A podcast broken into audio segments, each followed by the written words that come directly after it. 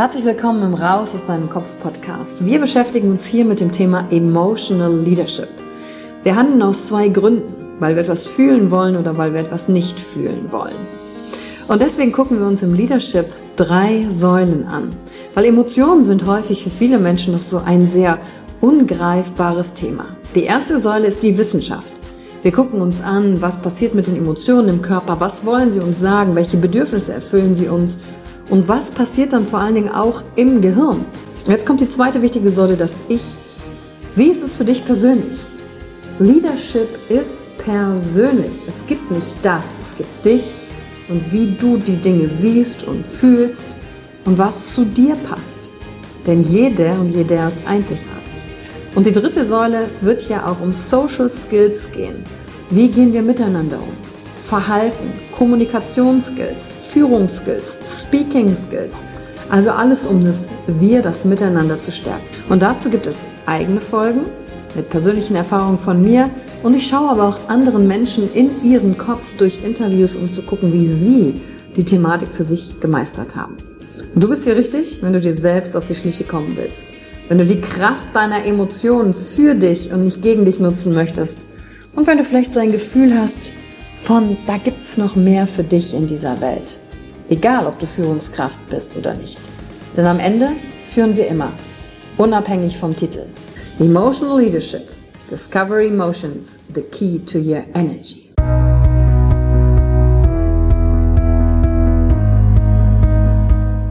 Hallo und herzlich willkommen bei einer neuen Folge von deinem Podcast Raus aus deinem Kopf. Hier holst du dir dein Wissen und deine Inspirationen rund um das Thema emotionale Intelligenz und Kompetenz. Danke fürs Einschalten. Viel Spaß mit der heutigen Folge.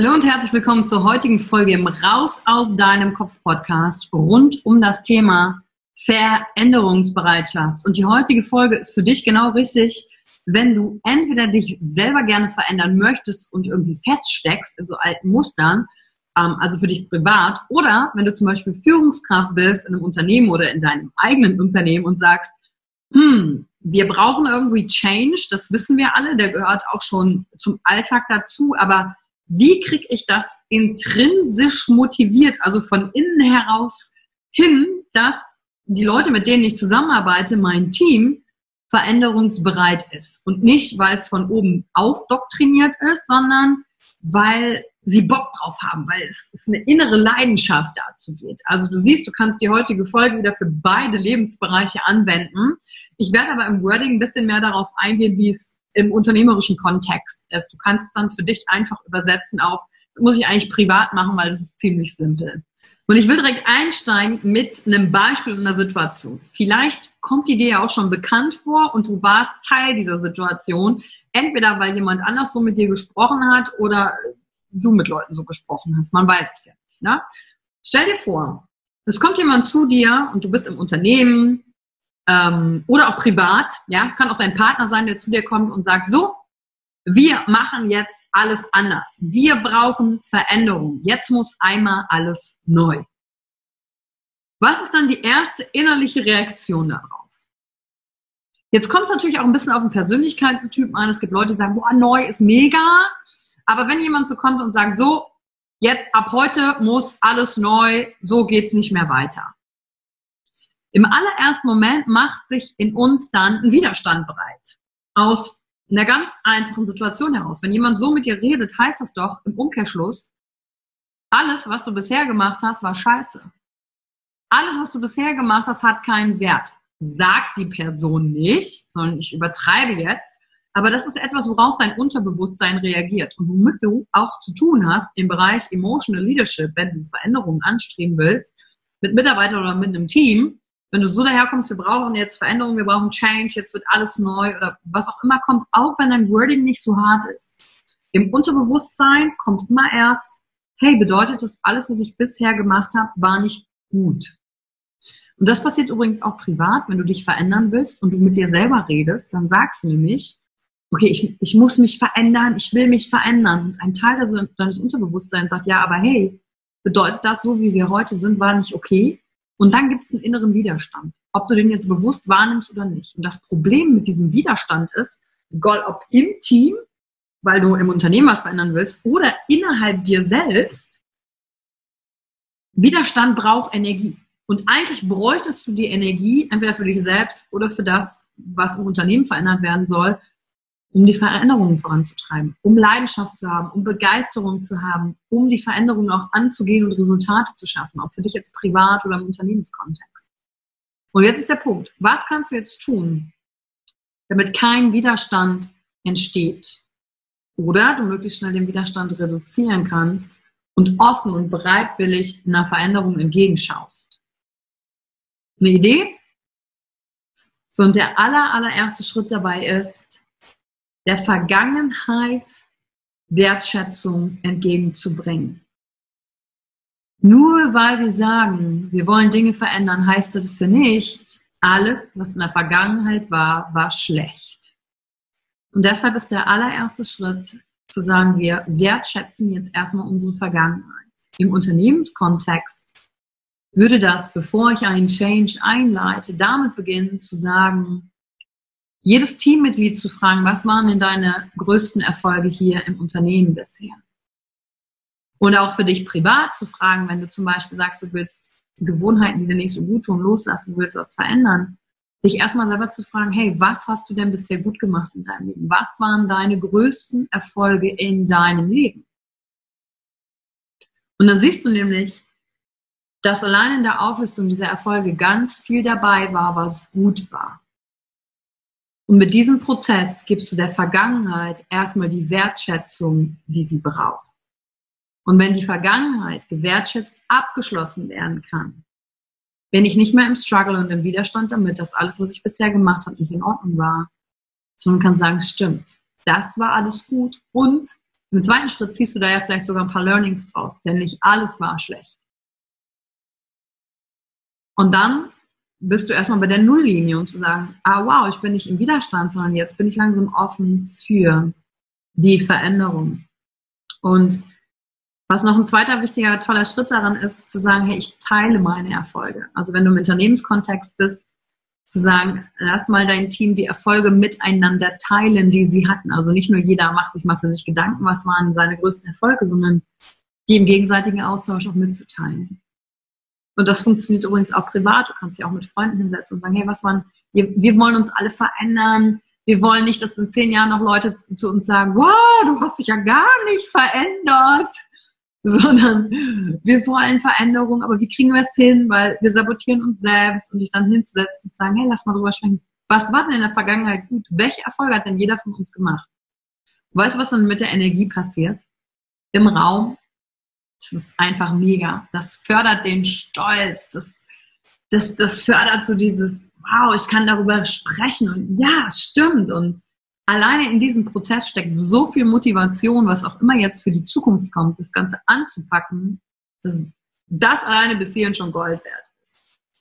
Und die zweite Sache, die du dann machen kannst, ist sagen, okay, wie fühlt sich das denn an, über diese Erfolge zu sprechen, die aufzulisten, die anzuschauen. Vielleicht gibt es einen Teil in dir, der sagt, irgendwie ist es unangenehm, über Erfolge zu sprechen, weil es fühlt sich jetzt so an, als würde ich mich selbst beweihräuchern. Ja, genau das ist Sinn der Übung. Das machen wir nämlich viel zu selten gesellschaftlich, sondern wir kommen immer direkt mit Fehlern, was kann besser gemacht werden, Rotstift. Und das in uns zu kultivieren als Stolz.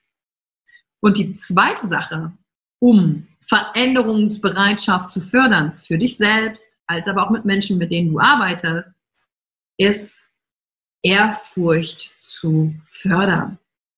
Also die Frage zu beantworten, wo habe ich heute ein Wunder erlebt? Wo bin ich heute ins Staunen gekommen? Die Wunderfrage geht in unser Motiv rein, in Leichtigkeit und Inspiration zu geben. Und da kommen die Ideen, da kommt die Kreativität her, da kommt die Freude her, da kommt das Interesse her, da kommt die Neugierde her. Alles, was wir brauchen, um Veränderungen durchzuführen, auch am Ball zu bleiben. Deswegen mit dieser Frage, wo habe ich heute ein Wunder erlebt, förderst du einmal bei dir selbst, als aber auch bei den Leuten, mit denen du arbeitest, die Veränderungsbereitschaft. Und die Wunderfrage nicht im, im negativen Kontext, sondern ja, da habe ich mich aber ganz schön gewundert oder da kann man sich ja nur wundern. Nein, nein, nein, das damit nicht gemeint, sondern wo habe ich ein Wunder erlebt?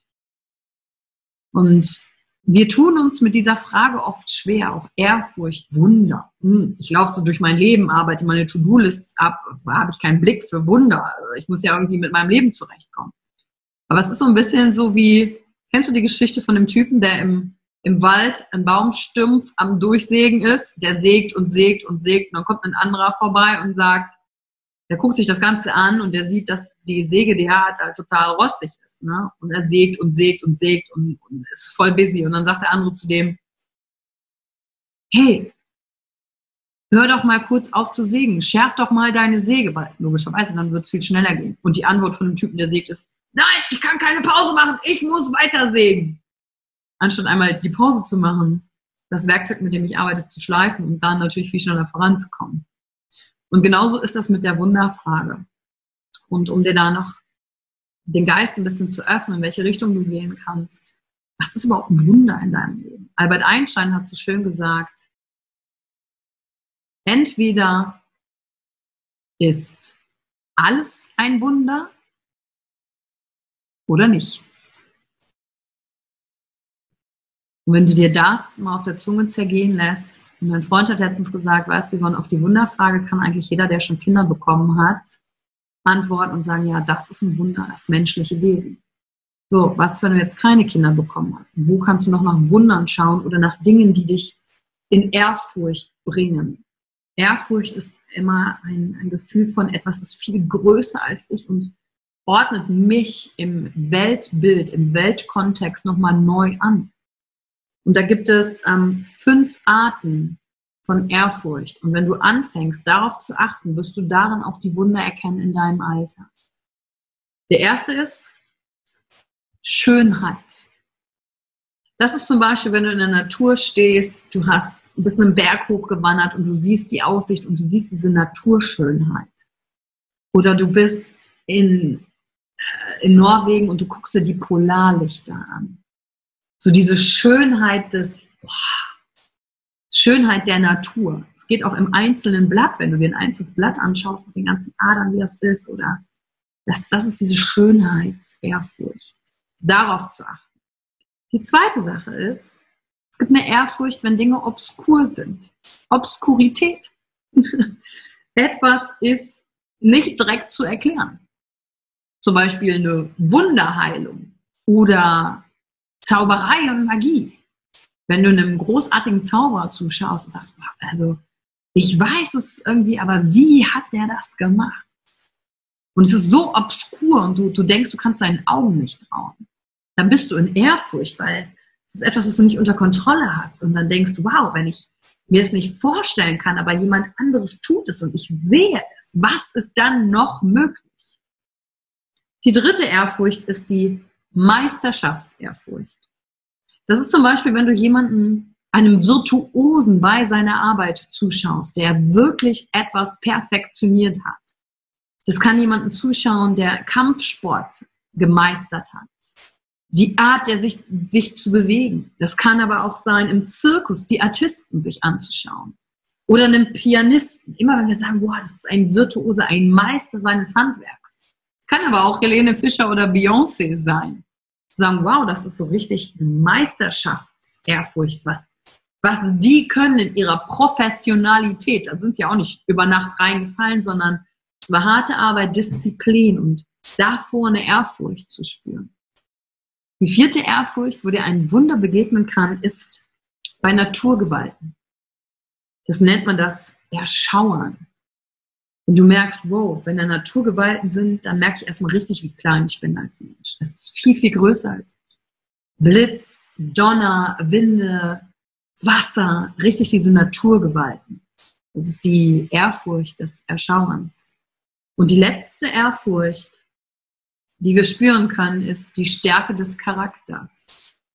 Wenn wir Menschen begegnen, die hochcharismatisch sind, die so sehr ihre Werte leben, dass sie es in Kauf nehmen, dafür getötet zu werden, zum Beispiel, oder weggesperrt zu werden, zum Beispiel Gandhi oder Martin Luther King, Mutter Teresa, wo wir sagen, wow, solche Menschen bewundere ich im Sinne von dieser Charakter, diese Stärke des Charakters, wofür die Person steht, ist so stark.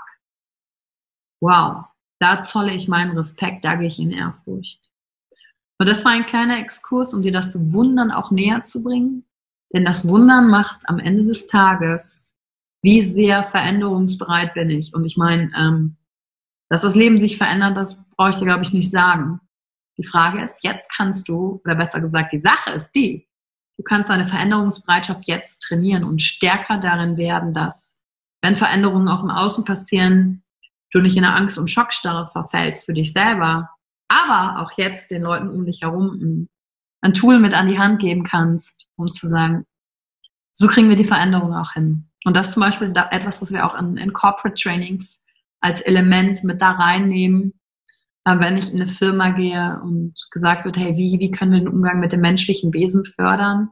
Gerade in Veränderungen, weil da schwingt immer die Angst mit, da schwingt Scham mit, was können wir tun? Das ist zum Beispiel eines dieser Elemente davon. Und danke dir für deine Zeit.